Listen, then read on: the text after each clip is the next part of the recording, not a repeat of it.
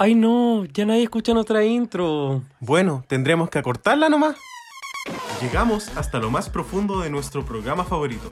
En este podcast analizamos RuPaul's Drag Race y resolvemos eternas incógnitas. Para triunfar están las reinas. Pero para estudiarlas estamos nosotros. Soy el Dogo. Y yo el Richie. Y somos Reyes de la Biblioteca.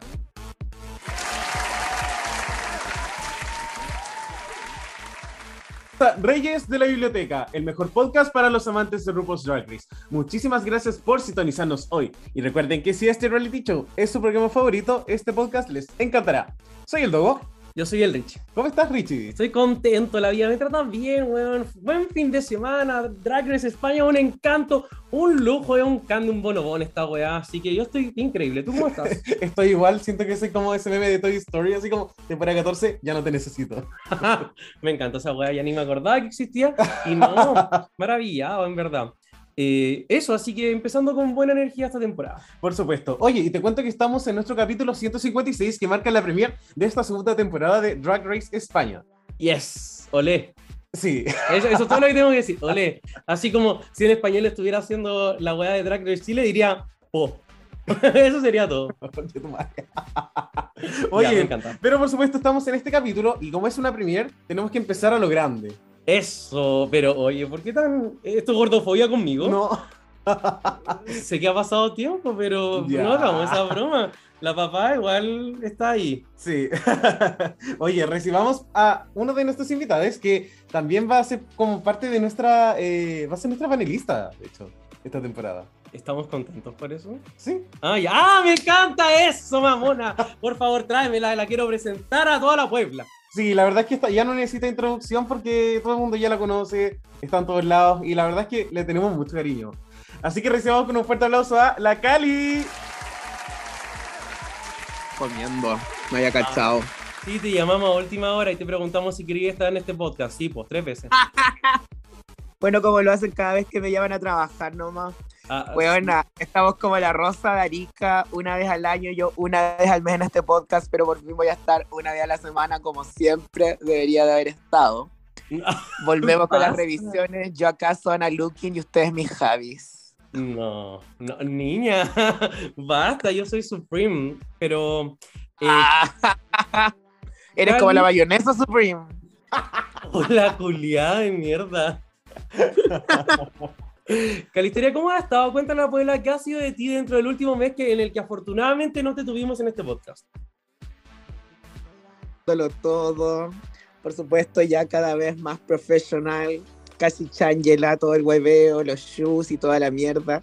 Soy, eh, estoy muy, una drag muy completa, ya bailo, actúo, canto. Todo de la vida, tu madre. Eso, hagan la práctica profesional en Farinelli porque parece que te trae toda esa weá. es la suerte de las tablas, weón, nada más encima que como lo top Grand Drag eh, nacional. Entonces, bienvenida, por favor, sitúate en tu puesto y eh, por favor, mantén la puerta abierta. Dos, ¿a quién más tenemos hoy día? Oye, no solamente tenemos a la Cali, sino que también tenemos a un súper amigo de la Cali. ¡Amo! Oye, de verdad que esta persona debe tener como una paciencia eso, y no solamente es una relación sexual, sino que hasta laboral hemos visto. comparten de todo. Hay que, y, la Cali también puso, le puso el pecho a las balas la última vez. Sí, oye, y esta persona, por supuesto que es un súper fan de Drag Race, amigo de la Cali, lo decimos como si estuviera en el currículum. Pero además. Déjalo bien parado. Sí, es un participante de ellos. sí, el reality de Fausto Chile, así que recibamos con un fuerte abrazo a Tronic. It's me. Eh. Oye, eh, yo estoy muy bien, ¿tú cómo estás? Después de un show que tuvimos con la Calisteria que casi nos llamaron del bailando de Canal 13. Weón, brutalísimo. ¿Cómo fue trabajar con Calisteria? Eh, la verdad es que terminé con psiquiatra, pero ya está todo manejado y ya afortunadamente ya está todo controlado y puedo volver a participar esta semana porque tuve una semana de ausencia, ya que no, mi cabeza no me dejó eh, seguir con, con, eso por un, por un tiempo, pero ya estoy bien, estoy un poco más tranquilo. Ahora la vi acá de nuevo y dije, no, Dios santo, volvieron muchos recuerdos a mi cabeza, pero la verdad es que igual la quiero. Como los milicos cuando le hablan de la guerra y le dan como flashbacks y traumas y toda la wea. Existe la lobotomía. Así es. Sí, de hecho. Estrés postraumático. ya, lo dijimos, Calisteria nuestro querido podcast. Gracias por aceptar la invitación y mucho éxito también ahí, porque por supuesto tenemos aquí a alguien que está compitiendo, entonces sabe lo que es la presión de competir, Dogo. Y también, por supuesto, a la Cali que estuvo ahí en la escolita número 14, entonces eh, también sabe lo que es ganar y sobre todo lo que es no ganar. Así que eh, nada, oye, me encantaría que comenzáramos este capítulo hablando directamente de qué nos pareció y por eso les pregunto nuestras impresiones eh, como principales de lo que fue este inicio de la segunda temporada de Drag Race España, más también todo el huevo que pasó después. ¿Qué pensamos? Oye, como capítulo de premier de una segunda temporada, considerando que la primera temporada ya había dejado la vara súper alta, creo que le está siguiendo el pie de una forma muy buena. Siento que la elección de agregar más concursantes puede ser riesgoso porque a veces sí o sí te van a quedar dos, tres personas que no les va a dar mm. tanta pantalla y yo siento que este capítulo, que igual era un poquito largo, duraba 76 minutos, si no me equivoco, me pude llevar una impresión de las 12 queens. Y eso lo encontré increíble, siento que este reto del cual vamos a hablar más adelante, si bien no es mi favorito, creo que sí se ejecutó de una forma que me gustó mucho y que, por ejemplo, no me había pasado en UK. Eso como mi impresión muy general. Eh, siento que bueno, le dieron todo, creo que la producción está muy buena. Me gustaron mucho las participantes, siento que no quería que se fuese ninguna, ninguna, realmente ninguna este primer capítulo. Eh, me gustó que hayan sido 12 porque eso significa que vamos a tener una temporada más larga. Y espero me sigan sorprendiendo porque hasta las más shady me parecieron divertidas y las que eran menos shady igual me parecieron súper divertidas. Eh, y eso, weona, me encantó el reto. Siento que es muy arte español y todo. Como que pudimos conocer demasiado a las queens en estos 76 minutos. Y me encanta igual que esté como tomando estas referencias de la más draga. Entonces como que es una temporada totalmente girando en torno a lo que es España según este primer capítulo. Que eh, la edición fue súper buena igual. Eh, le dieron mucho, eh, mucha cabida a todas las participantes y eso fue muy entretenido e interesante. Y eh, también me encantaron las personalidades de todas. Y sí siento, o sea, igual hay algo como que siento que debe, no sé, hay algo como que me incomodó, como que algunas participantes se parecían mucho a algunas de la primera temporada, pero ahí lo vamos a desmenuzar yo creo que después. Pero en, estricto rigor y en a grosso modo, me gustó harto el primer capítulo humano es como tan débil que uno tiene que asociar como al tiro weas y dice, ah, esta lo, yo, yo también pensé así como, esta no sé quién, esta no sé quién. Pero al final, claro, como que también el camino de la temporada se trata de como encontrarle como ese valor individual a, a cada uno en su hueveo. Sí.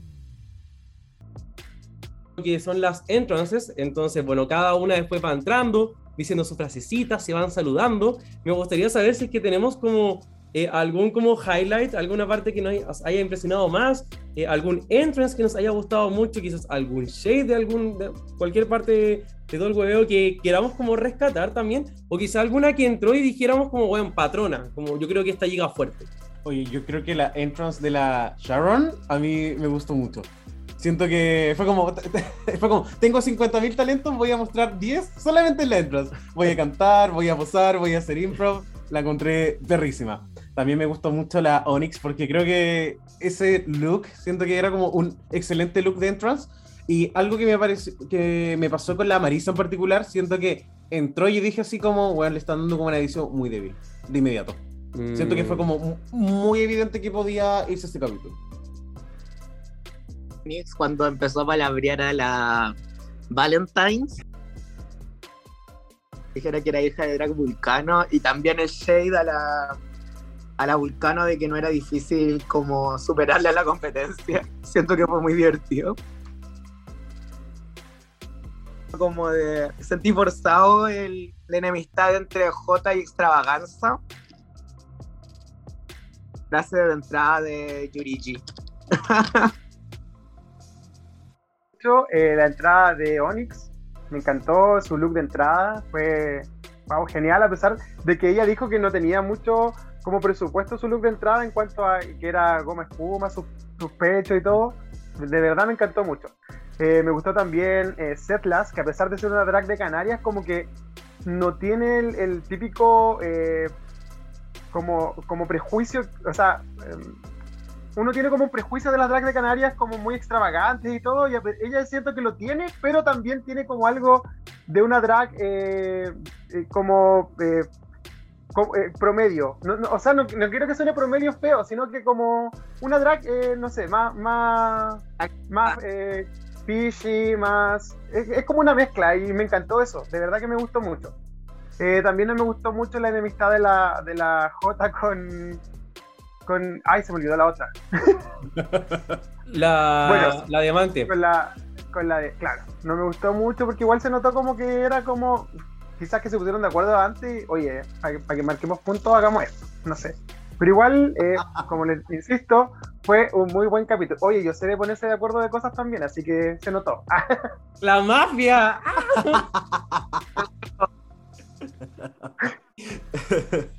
Oye, igual es cuático eso. Yo también sentí que ya cuando llegó el tigre y, y como que sentí que el drama muy, fue muy así como weón, em, Diamante me quitó un pinche en segundo medio en la clase de artes. Y weón, como basta, no, no, no, es interesante, como no me, no me, pasó nada con tu drama culiado. Y, y, ya después algunos otros como highlights que encontré simpáticos fue, bueno, la Charon entrando como Oscar. Eh, yo pensé al tiro en Vaga Chips, pero el Dogo es más inteligente y dijo, bueno, hoy día son los Oscars.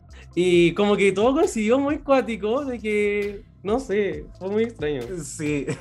Algo que a mí me llamó mucho la atención también fue como la variedad de looks de inmediato. Y a veces mm. el, entrance igual es un look donde yo siento que las queens no tienen que tener tanto, no, no deberían destinar todo su presupuesto en un entrance porque no va a ser evaluado. Sin embargo, creo que todo lo que vi, al menos para mí, estuvo como bastante bien queens a veces se les juzga mucho que el look de entrada y todo, y en verdad, como dice Dogo, eh, el look de entrada, si bien sirve para mostrar quizá la personalidad de la queen, no es un look que debe ser muy eh, rebuscado o, muy, o, tener mucho presupuesto, porque ellas tienen no sé, 12 categorías más que tienen que cubrir y son más importantes porque se las van a juzgar y eh, ahí es donde tienen que tirar toda la carne en la parrilla. Me encanta, me encanta este nivel de análisis, es todo lo que espero de este podcast y sí, pues, como que efectivamente es cuático, porque igual es el primer look que, la gente ve de ti, entonces, y es el look que muchas veces antes de que la temporada abra, ya lo conoce la gente, entonces a veces igual puede quedar como la rasquelia, pero a la vez eh, dentro de la competencia es el, es el que menos te sirve para avanzar. Y oye, como un buen ejemplo de esto también es como Raya, ganadora de la temporada 3, que llevó como a propósito un look que según ella era de los más como feos que tenía. Y al final como que ganó el mismo capítulo porque dijo así como, oye, como al final lo que piensan las otras de mí en el primer momento no me importa, porque no me lo van a evaluar. Es que, es que igual si se ponen a pensar, eh, quizá dejar la vara baja en el primer capítulo, o sea, en el primer look, eh, para la primera, ah, para el primer, eh, para el primer eh, reto, para el primer reto, si marcas una diferencia importante, igual es como que, wow, te superaste demasiado en un capítulo. Entonces yo creo que igual es algo inteligente que se puede hacer con un look bajo de entrada. Que no gasto tanto en presupuesto. Siento que para hacer drag no es necesario gastar para generar un buen look, ¿cachai? Puedes vestirte con medio metro y siete lucas y verte soñado. No es que está hablando de yo, de mí.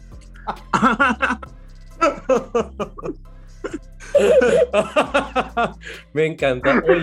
y ya después eh, de, la, de la entrada eh, viene la vieja, pero ahora cuando decimos la vieja esto significa algo bueno. Ya no es RuPaul, sino que nuestra querida y amada Supreme Relax, a quien respetamos y queremos mucho en este podcast, y bueno, entra como un viejito lindo, lo, lo quiero mucho al caballero. Ya, y, dice lo mismo que habíamos mencionado de que son 12 queens, eso significa que hay más presupuesto, hay más capítulos, vamos a vivir la experiencia por más tiempo. ¿Y quién será la sucesora de nuestra queridísima Carmen Parala? Ahora, eh, también como que Estrella Extravaganza no se toma nada en serio en este momento, como que empieza a hablar es como la Calisteria en este podcast, de hecho, así como que habla cuando se le canta al orto. Me, me encantó, me encantó. Y eh, bueno, también nos anuncian que la ganadora de la temporada gana un año de productos eh, gratis de Crash Cosmetics, un cetro y una corona y 30 mil euros, lo que en Chile sería aproximadamente 26 millones de, de, pesos antes de impuestos.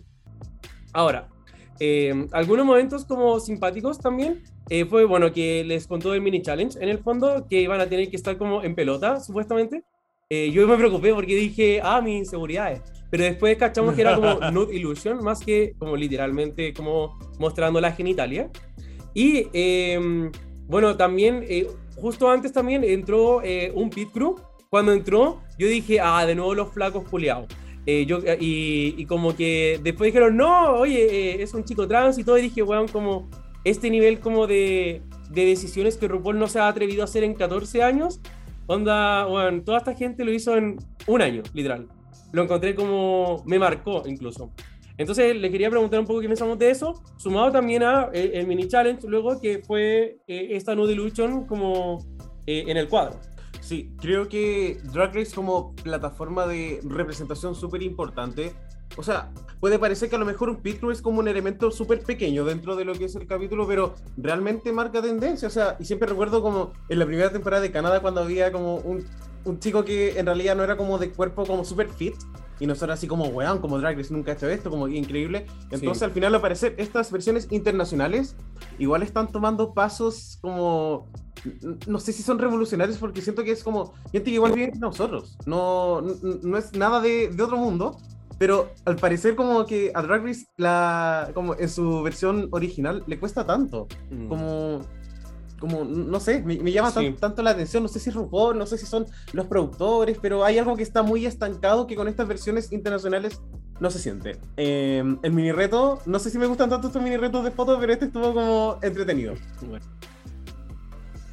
Versiones internacionales están demasiado adelantadas por temas como de, de cultura al respecto. Siento que Estados Unidos es un país súper conservador y podemos ver que ya en Drag Race Tailandia tuvimos personas trans, ¿cachai? Y personas trans ganando una temporada. Y podíamos tener hasta cuatro o cinco mujeres trans, ¿cachai? Haciendo drag. Y es algo que le costó a RuPaul hacer en 13 temporadas, ¿cachai? Tener una persona trans haciendo drag, ganando. ¿cachai? Entonces como huevona detente. Ah, RuPaul, aprende. Párate y aprende, vieja zorra. Deja de sacar petróleo. Ah.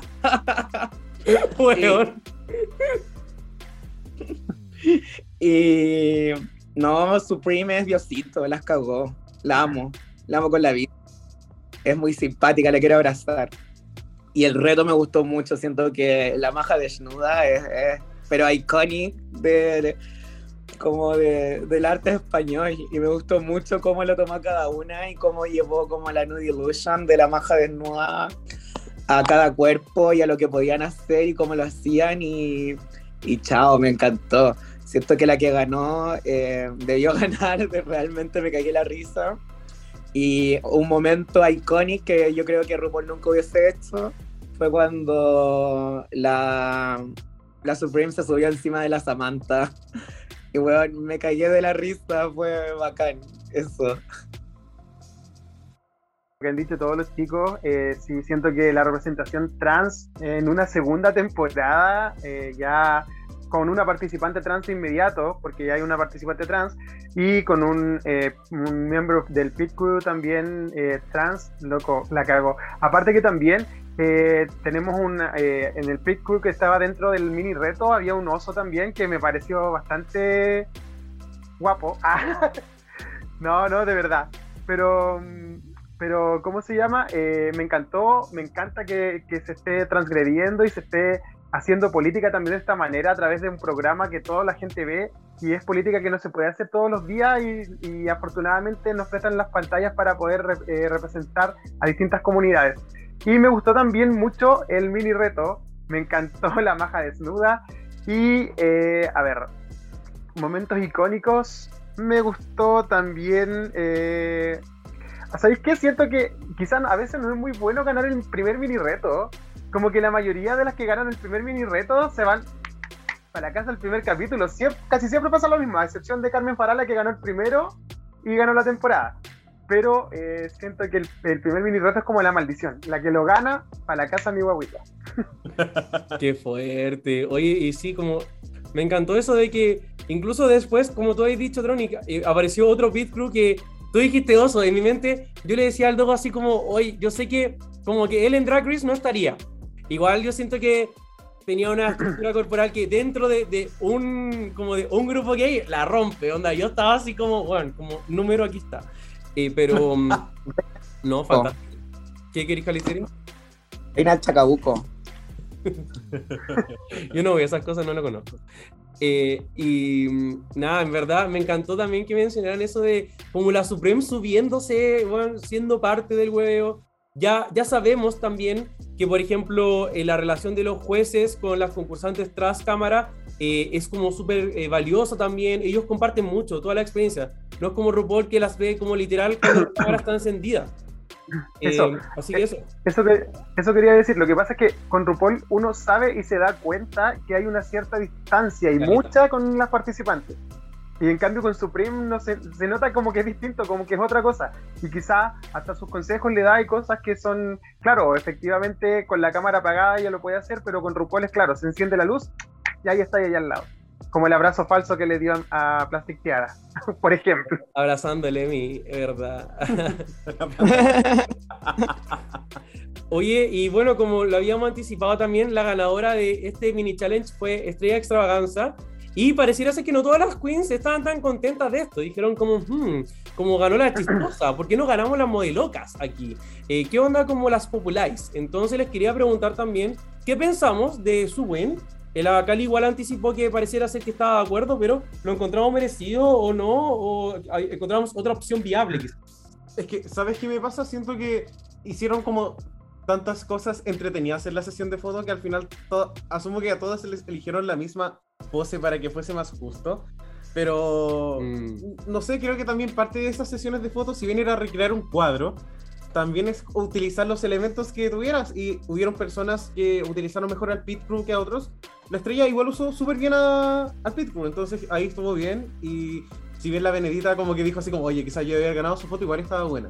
Así que yo creo que no sé, eran 500 euros, ¿cachai? Como que tampoco era como algo, sentí que era como el mini reto de vida o muerte, no te daba una ventaja extrema en el Maxi Challenge, así que por mí estuvo bien. Me gusta mucho, siento igual que fue mucho show para la tele la weá, porque mostraban que sacaban fotos maravillosas y después ponían otra foto nada que ver cuando las sacaban para la tele y me gustó mucho los elementos que ocupó Estrella Extravaganza. Siento que es una queen muy bacán. Eh, me gustan mucho las queen, las comedy queens. Siento que me identifico demasiado y por supuesto igual con las modelocas. Que eh, sí estuvo bien ganado. Es que la verdad, siempre estos retos como de, como de fotografía y cosas así las ganan las comedy, lo ganan las comedy queens. De hecho, en la versión original también. Eh, Silky siempre ganaba sus mini retos porque también siempre era graciosa. Y, y no, eh, o sea, yo siento que si las personas o, los, o, drags saben que van a ganar la graciosa, hagan algo gracioso. Si, ¿para, qué, ¿Para qué nos encasillamos si todos podemos salir de nuestra zona de confort de repente? de asco. Trátalo bien en el podcast, Julián. Eh, el viejito lindo les dice que este, esta semana el primer Maxi Challenge de todo el hueveo es, son dos runways, pero que traen desde la casa. No es un reto de construcción propiamente tal.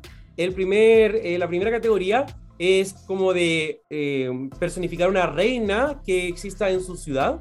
Y la segunda categoría es un objeto, un elemento, un símbolo de su ciudad natal también. Esto, seguimos con estos primeros capítulos que un poco como que hablan de España en sí, para que también como que, así como cargan con la responsabilidad de contar tantas historias LGBT, también España de Drag Race como que carga con la responsabilidad de mostrarle España al mundo, al menos al mundo queer. Mm. Eh, ¿Qué pensamos de este desafío? Si lo, lo, encontramos bueno o si en verdad creemos que debió haber sido como el hueveo de construirse un traje y ver si es que se la puede. Mira, tengo sentimientos súper encontrados porque este reto en UK ya me tiene un poco aburrido, porque siempre es lo mismo, eh, pero estaba igual emocionado de verlo en España. Ahora, ¿cuál es como lo positivo de esto? Es que trajiste looks de la casa, por lo tanto es como, no, no, no podéis como dar la cacha, porque ya, ya lo trajiste, ya está diseñado, ya está listo, el tiempo no fue un problema aparentemente, versus cuando sucede con un design que tienes que hacerlo en, en dos días.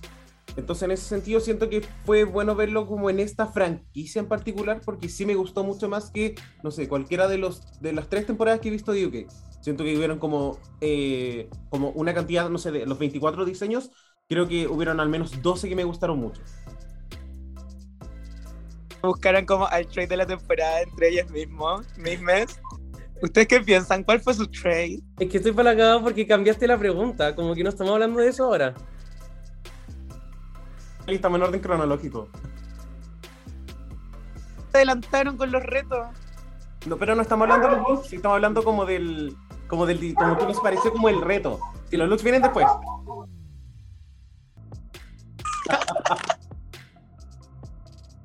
entiendo nada. ¿Tú necesitas un silabario para continuar esta conversación? Por el hoyo. Eh, Troni, ¿qué piensas tú de esto? ¿No hace sentido o hubiésemos preferido un, reto de diseño? Diseño, prefiero los retos de diseño porque ponen como a prueba la creatividad de las queens y efectivamente, como dijo Dogo, este, este reto ya está como repetido y ultra repetido, pero igual eh, me gustó en cierta parte porque mostró eh, como los lugares de procedencia y cosas que no conocíamos quizás de España con respecto a las queens. Eh, efectivamente, hubo looks muy eh, sobresalientes, pero también se notaron mucho los looks que, loco, tenían que traerlos desde la casa, ¿cachai? Tenían que traerlos hechos y se notaron mucho los looks que, los looks que no iban a, como, que iban a, como a dar la cacha, ¿no?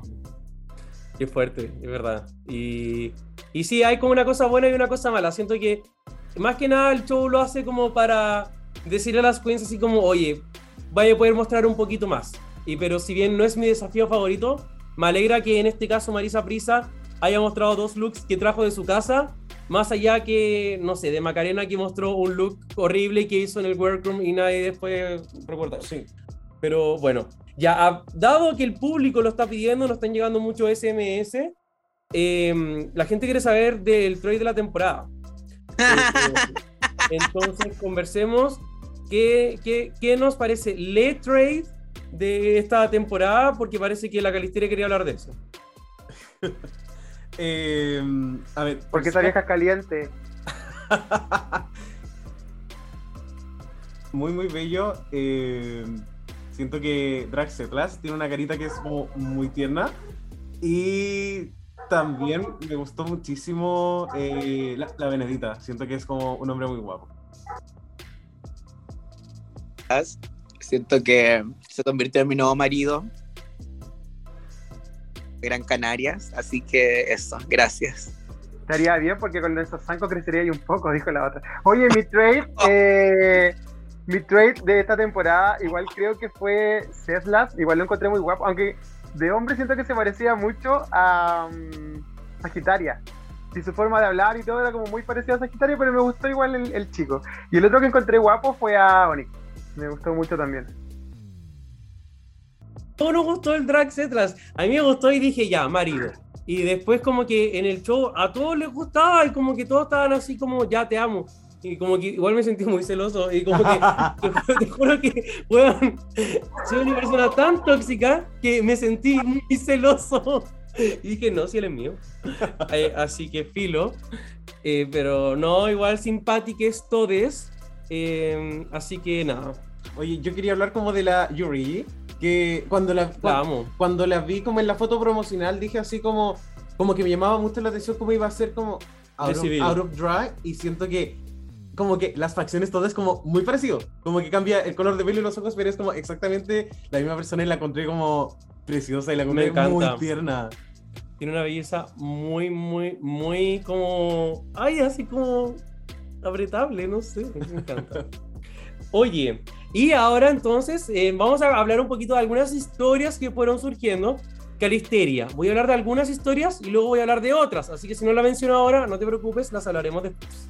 La primera conversación que se da es en torno como al concepto de diversidad. Parte la estrella abriendo la conversación sobre eh, que para ella ser una queen eh, de talla grande era como súper fuerte, porque como por ejemplo mostrarse en el fondo su cuerpo siempre era como un desafío y para mucha gente era incluso una barrera.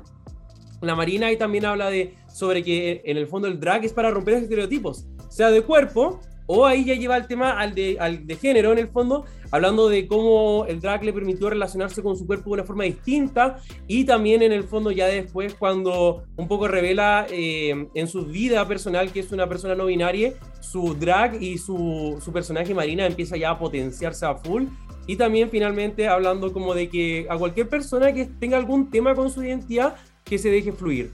Para finalmente Yurigi eh, habla también de su identidad trans, desde que desde pequeñita se dio cuenta de que era mujer y en verdad su familia lo recibía bien y también como que incluso le iban a ver al Fausto a hacer el hueveo eh, y todo, así que igual simpático. ¿Qué nos parecieron estos momentos? Encuentro fantástico que en cinco minutos pasamos por tres como, como ni siquiera como historias, sino como historias de vida diferentes. Eh, siento que también para la estrella debe haber sido como bien significativo haber ganado como un mini reto que independiente de si estaba ahí con una malla o no, igual era como dar la ilusión de que estaba ahí en pelota. Entonces lo encontré como bacán y además que lo hizo, lo hizo bien. Eh, con respecto a la Marina, eh, como se entiende por supuesto que es como que es el objetivo del drag también, que es no solamente como incomodar a la gente necesariamente con algo a lo cual no están como a lo cual no ven diariamente, pero sí creo que es como, como al final la forma correcta y la forma por la cual también a nosotros nos llama tanto la atención el drag, porque si no sería como modelaje solamente. Fueron historias súper importantes que son eh, vivencias de vida igual súper distintas al respecto, pero todo tiene que ver con la comunidad. Podemos dar como eh, en claro a que somos una comunidad diversa y que no tenemos los mismos, las mismas necesidades ni las, ni las mismas vivencias, eh, como ya dije. Eh, me gusta mucho que creo que Drag Race España tiene mucho de eso, de diversidad y de mostrar al mundo como las diferentes aristas que hay dentro de la comunidad LGBTIQ. Y siento que es súper importante eso porque al final nos está dando visibilidad a todos. Sí, colgándome de lo que dice la Cali, efectivamente, como que son distintos tipos de lucha que se, que se están mostrando y no es necesario que una persona que no pertenezca a ese mundo se adueñe de esa lucha para poder darla, sino que la están dando las mismas personas que las mismas personas que están perteneciendo a esas comunidades. Y eso es bacán también que se muestre y como decía hace un rato, eh, una forma de hacer política también. Si el drag es política, nosotros al ser cola somos políticos, entonces bacán eh, que se pueda demostrar eso en pantalla abierta. Y eh, había, ah, no sé si me, si me voy a adelantar o algo, pero también me pareció...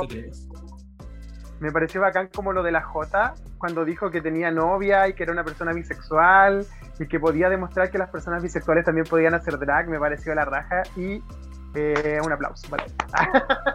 Bueno, de hecho sí, justo íbamos a tocar el tema de la J, así que bacán que lo hayáis como unido.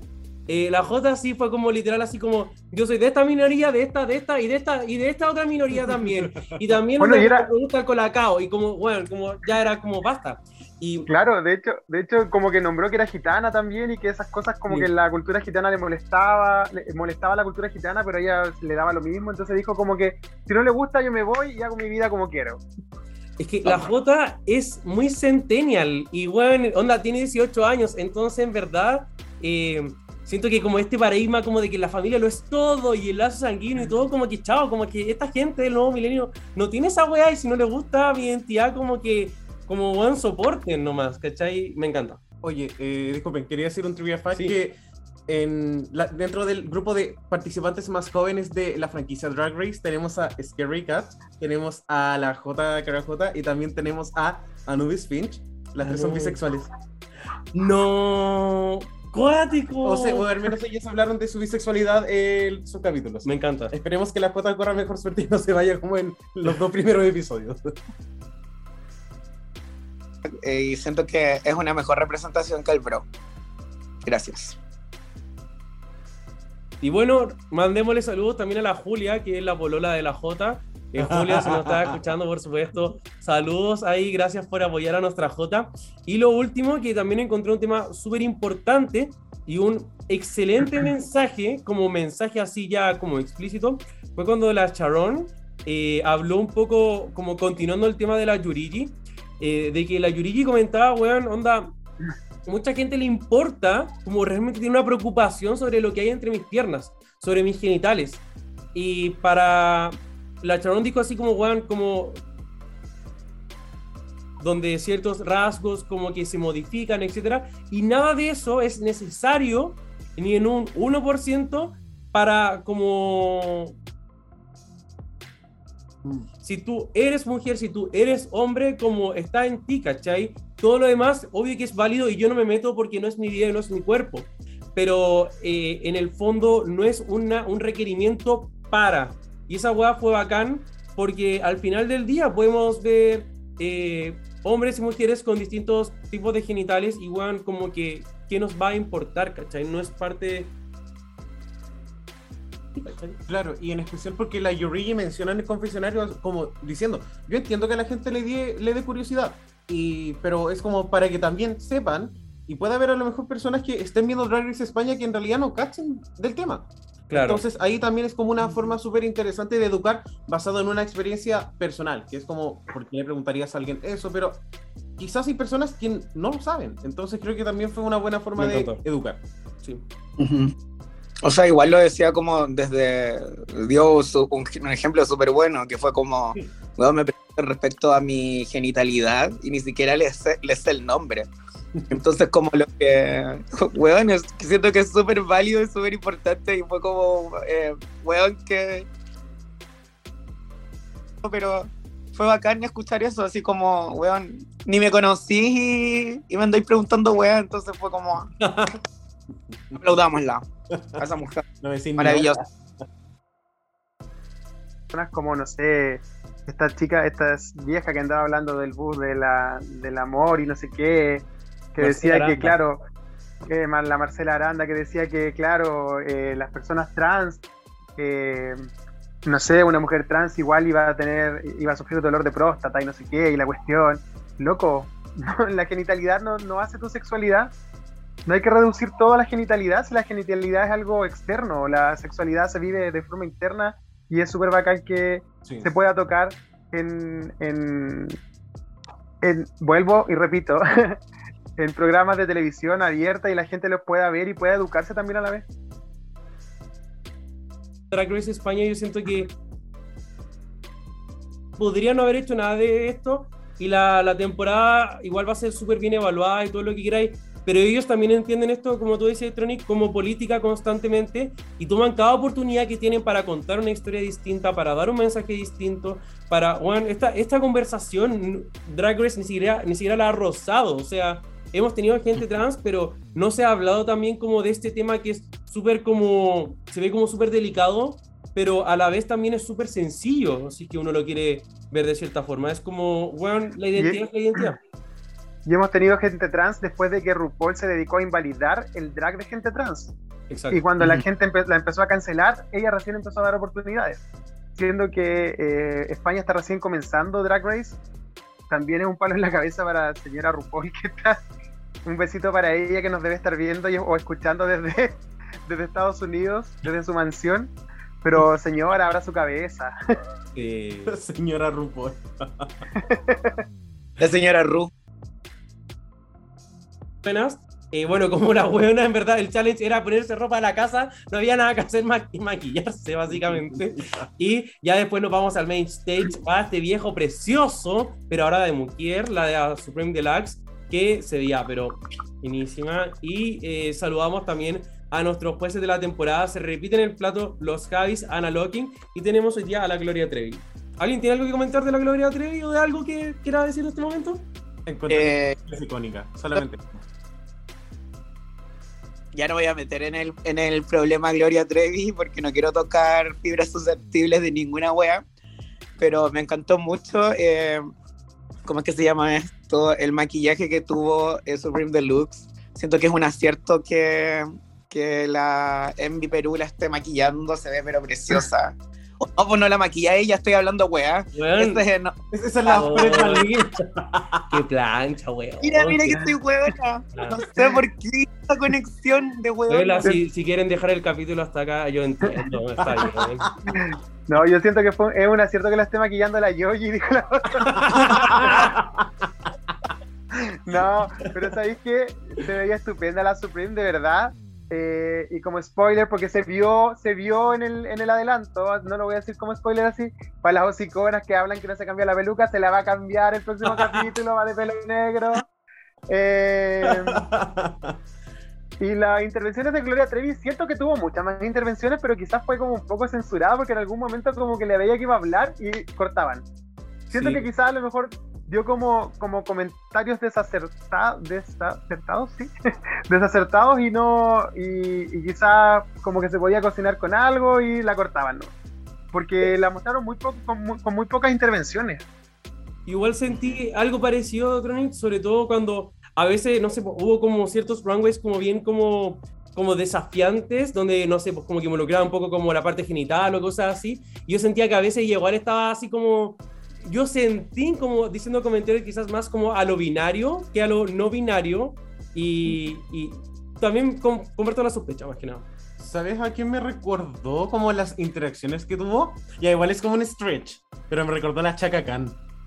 Como, que, Ah. como que sentí que es- estaba como, como estaba presente, pero no tanto. De hecho sentí que estaba como un día en la silla. No sé, sentía que la Ana Loki la pescaba mucho, pero como que los Javis como que, no sé si algo habrá pasado ahí, pero yo no sentí que la tomaban como, Mm. como mucho en cuenta.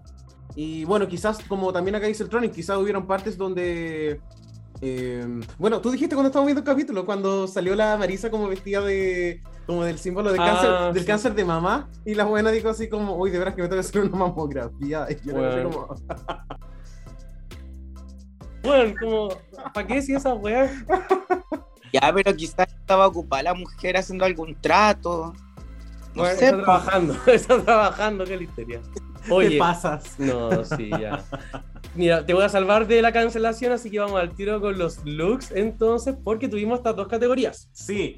Así que la primera categoría que tuvimos fue eh, Hampton Icon. Acá ellos dijeron que era como paisana y paisana. Yo me metí, yo, yo no sabía que era eso. Pero básicamente era rendirle tributo a algún icono eh, de su ciudad natal. Yo me vi romanea, así que yo sabía lo que era paisano. Oye, y, me, y me gustaría que habláramos del look que más nos llamó la atención. ¿Cuál sería nuestro eh, dinamita en esta categoría? Por supuesto, chiquillos, puede ser no solamente uno, puede ser dos si quieren.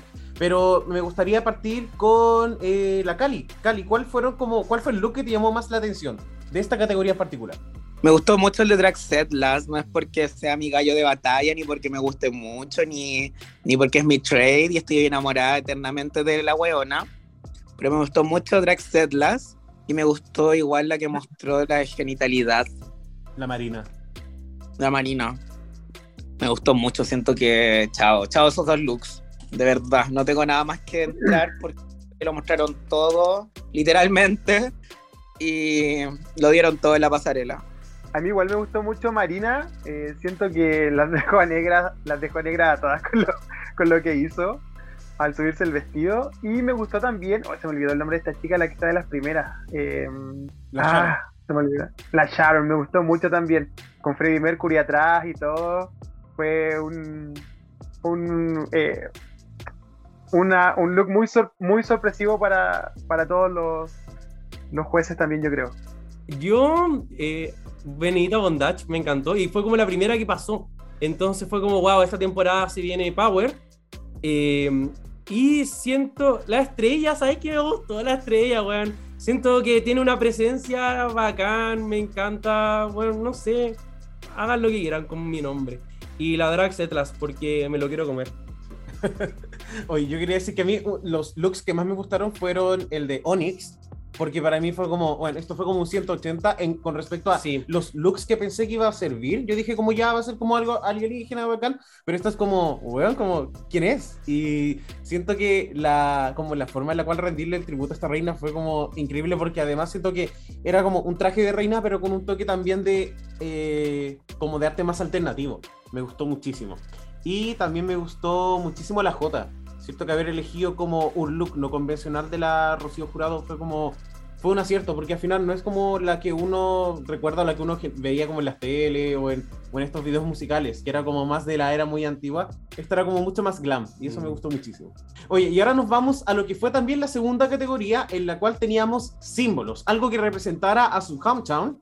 Y eh, me gustaría partir de nuevo contigo, Cali. Ay, en este me gustó mucho la Yurigia.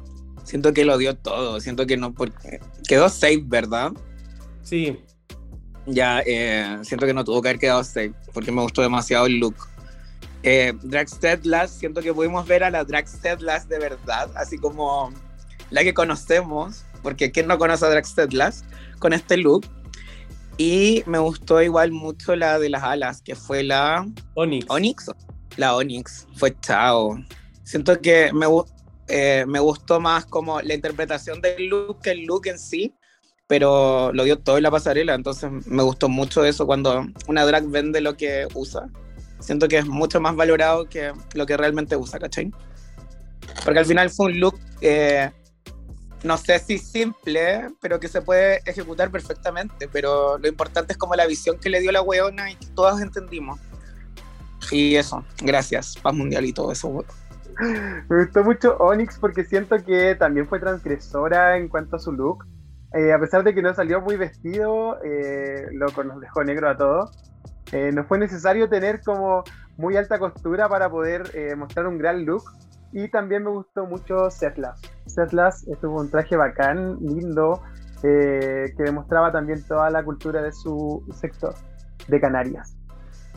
Me encanta. Y, como decía también Calisteria González, a quien yo amo cuando las cámaras están encendidas, eh, siento que el look de Onyx, en verdad, claro, eh, eh, como que sabemos como que hay una parte que no, no se ve tan desafiantemente compleja, pero es un look que habla infinitamente de ella, de su personaje, de sus habilidades, de su audacia, de, de su valentía. Siento que y, el Javier Ambrosi sobre todo lo mencionaba demasiado, es un desafío para contarme de ti, para que tú entregues tu personaje. Y siento que ella fue como la que para mí dijo exactamente quién era a lo que va a llegar, sobre todo como combinando estos dos looks, uno por el lado del glamour y el otro por el lado de como simplemente darlo todo por una idea, así que me encantó. Eh, el de la Yurigi a mí no me encantó tanto en verdad, Calisteria, siento que como que era una bonita idea, pero eh, ponte algo en las piernas, no sé. Y eh, después, ¿sabéis que las, las porque es que en verdad muy lindo. Eh, eso está muy... No, en verdad me parece muy bien. creo que la Benedita trajo muy, muy buenos looks y sobre todo ese era harto concepto. Y esa wea igual la, voy a valorar mucho.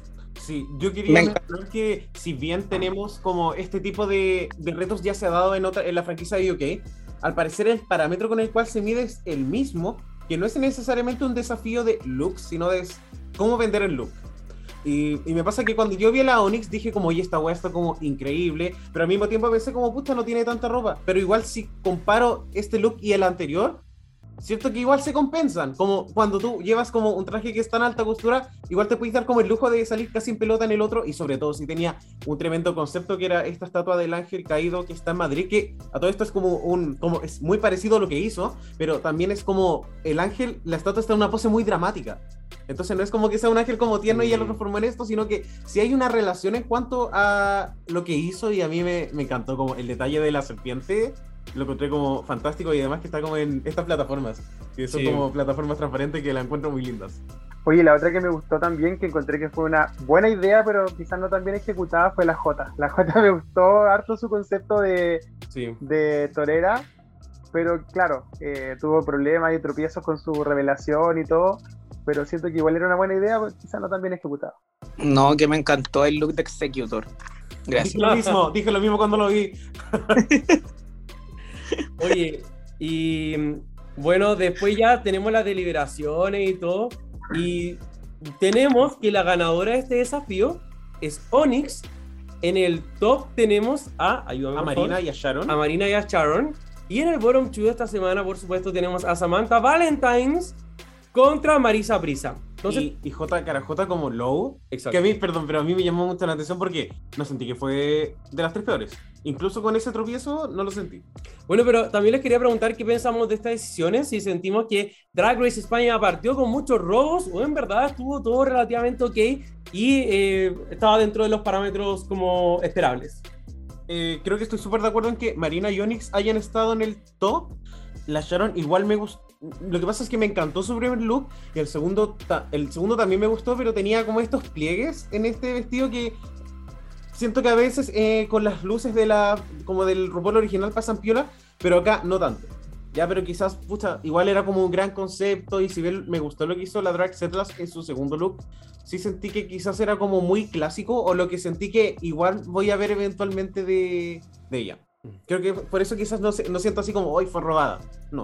Como que creo que lamentablemente tenían que elegir tres y quizás la Drag Setlas hubiese sido como una cuarta, quinta lugar con la Benedita también. Eh, siento totalmente lo que dices de las Setlas, pero creo que es porque estamos predispuestos a como mm. lo que hace de Canarias, ¿cachai? Quizás sea como su único look así, porque en realidad ya en el primer capítulo se diferenció de Vulcano. Eh, la voy a defender a muerte. Ah, porque es mi marido que no fueron robadas ninguna. Siento que estuvieron súper bien los tops y los bottoms. Eh, aunque en realidad fue como, como le dijeron a la, a la buena que se fue, que, o sea, como que tenías que, que elevar el drag porque tus compañeras los estaban dando todo, ¿cachai? Era como, wow, y es verdad, como que el nivel subió demasiado de una temporada a otra.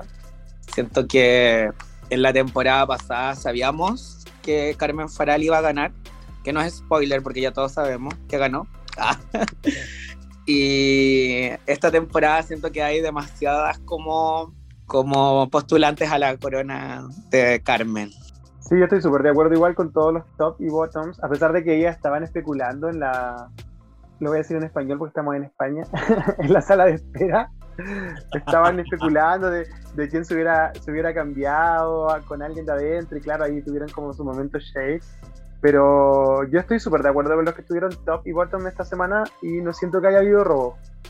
Me gustó todo como, como fue sucediendo.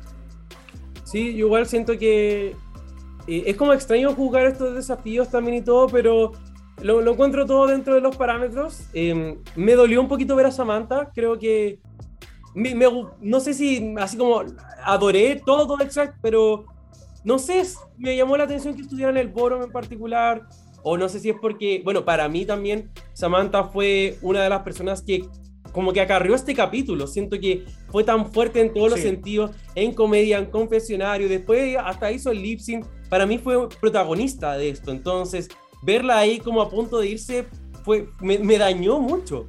Y con Marisa también siento que fue súper buena la crítica decir como, oye, simplemente ve alrededor y date cuenta de que no, no la cagaste, no lo hiciste horrible, no fue pésimo, solo que el nivel se nota y en comparación a la temporada pasada, eh, como que hay presiones y se sienten como súper así como, wow.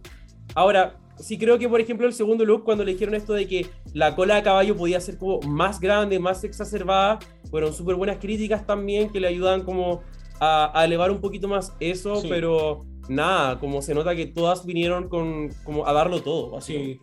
Bueno, sabemos que el bottom 2 es Marisa Prisa versus Samantha Valentines y tenemos un lip sync todo. Sí, tuvimos un lip sync de la canción Todas me miran de Gloria Trevi y me gustaría un poco que, porque fue un lip sync igual caótico, pero me gustaría saber qué, qué pensamos, Calisteria, ¿te gustó este lip sync? Ay, sí, siento que no me gusta ningún lip sync donde se desarman las hueonas, pero con la letra y con lo que estaba haciendo Samantha Valentine, lo daba todo. Él tenía que ver, ¿cachai? Era como y me salté el cabello y cómo no te voy a sacar la peluca. Y aparte estaba con esta conchita y le disparé y fue divertidísimo. Yo dije jazz, así como que de verdad, y pude ver que Samantha era una reina de la comedia, pero completa, así como, no solo de redes sociales, porque era como, es el estigma de Samantha, según yo.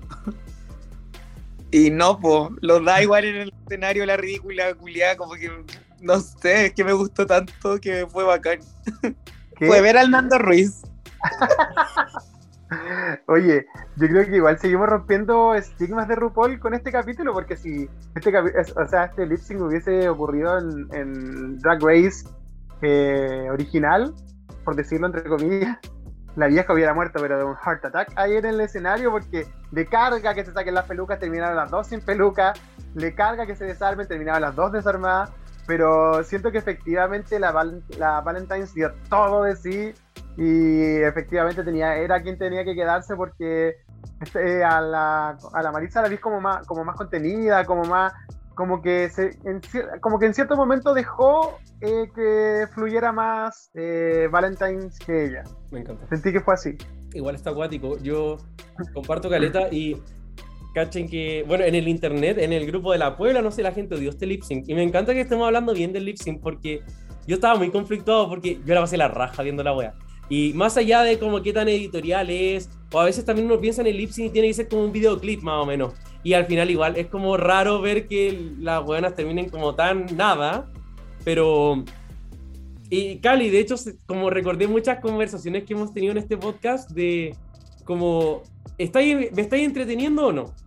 Y siento que la Samantha de verdad fue como, weón, ya, terminaste sin nada, pero vaya que hiciste show. Y si sabía hacer hueveo, si sabéis cómo mantener mi atención ahí intacta, yo te voy a dar ese beneficio. Chante y usted. y yo creo que también hay que recordar que son programas diferentes. Siento que en el lip sync, como que para RuPaul es como una wea como que tan seria y tiene que tener como sí o sí claro como un objetivo o como un enfoque. Y acá al final siento que no, como que Drag Race España es como mucho más alegre, es más espontáneo. Y por eso cuando yo lo veía y era como, weá, se están quedando sin nada, pero la canción también da para eso. Y como que se nota que lo están pasando bien, como que al final la weá es entretener. Así que estoy como súper de acuerdo y, y, entiendo por qué algunas personas quizás van a ver este list y van a decir como, weón, que chucha, debieron haber sido las dos. Pero como es en Drag Race España, para mí está como súper bien.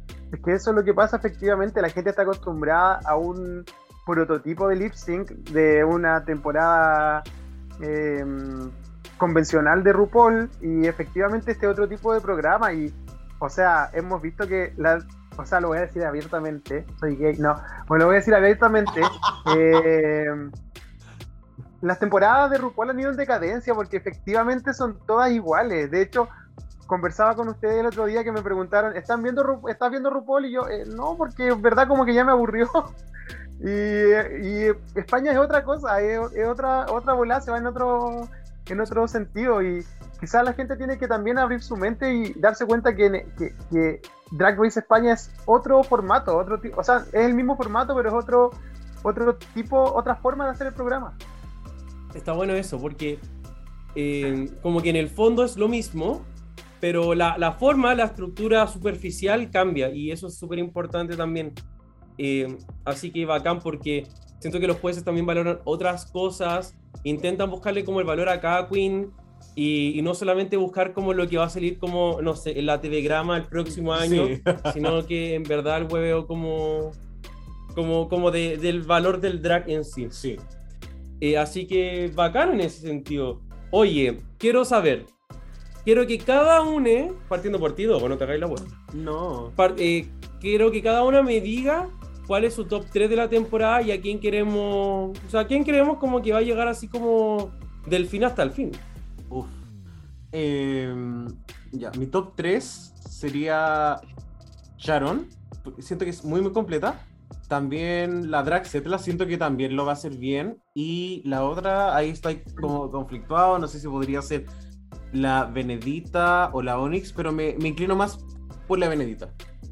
Yo pienso que Sharon eh, Setlas y Onyx creo que fueron las que más destacaron para mí, tanto en looks como, como en personalidades. Eh, me gustaron mucho y tengo bastante como... Espero no me decepcionen, weona, como que tengo demasiado... No sé cómo, cómo decirlo. Como que quiero demasiado de ellas en esta temporada. Quiero que me sorprendan, pero igual como que la Sharon me, como que siento que es demasiado perfeccionista como la Carmen Farala, entonces me recuerda mucho a ella y siento como que eso me conflictúa un poco.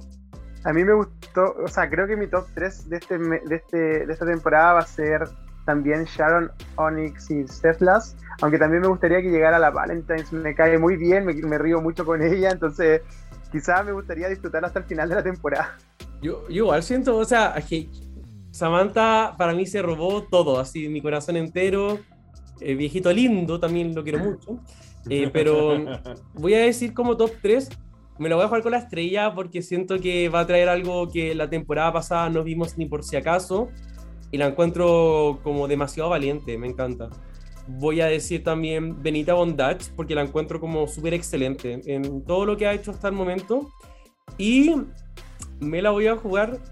Eh, voy a decir Ariel Rec también porque creo que creo que se nota como como que sabe perfectamente cómo a lo que viene y va, va, a llegar va a llegar lejos. Le tengo toda la fe. Eso. Vamos. Em, eso, así que con eso eh, no me falta nada, ¿sí, Dogo? Porque creo que sí. Sí. Ah, ya. Es que el Dogo me reta si me faltan cosas. No, y yo quería como hablar de que en realidad mientras vamos analizando este capítulo, eh, nos, hemos dado de que, eh, nos hemos dado cuenta de que ha sido súper completo. Tuvo un buen desafío, tuvo un lip que fue entretenido. Los jueces, al parecer, tuvieron también como un, un glow up, no solamente en cuanto como a, a crítica, sino también en cuanto a presencia. Y eso también inspira un poquito lo que es nuestra pregunta del día. Eh, ¿Cómo elevar una segunda temporada? Que al parecer Drag Race España lo está haciendo ahora mismo. Y creo que no se ve siempre en todas las temporadas. Siempre recuerdo Drag Race Holanda que yo sentía como, oye, esto tiene como bastante potencial. Después llegó la segunda temporada y fue como, está empezando bien y después cayó. Entonces, Drag Race España parecer está haciendo su, eh, su, tarea. Entonces, no sé cómo, Richie, como, ¿qué, qué, crees que es como un elemento importante? La plata, Dogo, la plata. Pero además de la plata. Eh, no, las queens, obvio, creo que el casting tiene que ser como completo y la variedad que nos han mostrado es como impecable. Y creo que también los desafíos podrían mejorar a veces, poner un poquito más de Lucas. Eh, y creo que en una segunda temporada también lo importante y siempre, creo que para cualquier temporada es como las historias que vas contando. Porque la temporada nunca se va a tratar de los Javis, nunca se va a tratar de la invitada especial, se va a tratar de las queens constantemente. Y si ellas tienen algo que contar y algo que aportar, y, y, vaya que tienen talento estas 12 queens, aunque incluso una se nos haya ido hoy día, eso va a ser una gran temporada y se nota que este elenco fue, pero científicamente comprobado. Me encanta. Amo. Yo pienso que eh, no sean pájaros de mal agüero, no quiero que esta temporada termine como la anda, porque realmente está empezando bacán. Siento que lo que hace falta es que haya gente de, de, la comunidad dentro de estos proyectos que son para la comunidad. Siento que España hace su tarea, o sea, lo está dando como antena a tres directos es la misma, la misma wea que hizo la ¿no? Entonces siento que hay demasiada gente de la comunidad involucrada generando este tipo de cosas. La mentira, amiguites heteros de la Puebla, igual las quiero, aunque sean prehistóricas. Eh, y eso, siento que, que, es bueno generar cosas de la comunidad para la comunidad y que haya gente de la comunidad dentro de, y de la comunidad y la comunidad dentro de la producción de todo este tema que es para la comunidad. Gracias. Yo creo que, yo creo y siento que efectivamente eh, se basa mucho en, las, en las o les participantes del, del show, porque efectivamente eh, cuando uno ve un cast donde uno dice, o sea, en la mayoría de los de, de las temporadas uno dice, ya, esta es carne de cañón, soy de las primeras. Como que uno lo sabe.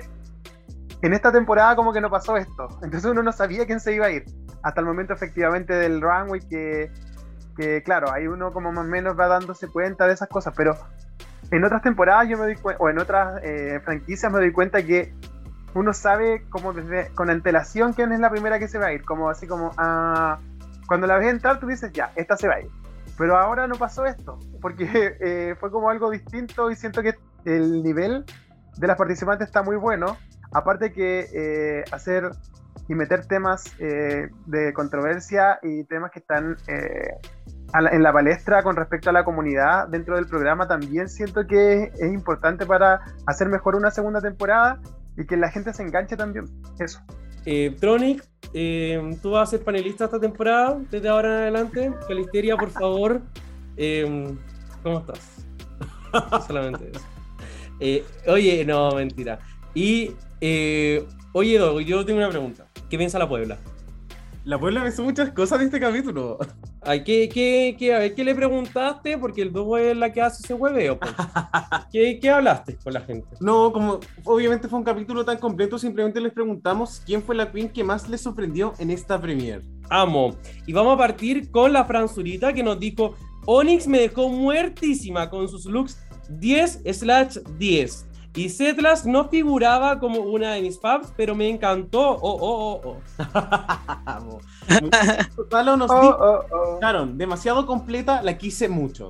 La Jenny Quijanes, Onyx, no esperaba nada de ella y me lo dio, pero es que todo. La Aldo Vincent nos escribe, me encanta Estrella Extravaganza, súper carismática y su drag muy divine, muy camp. La Sandy Nahuel, Onyx y Samantha.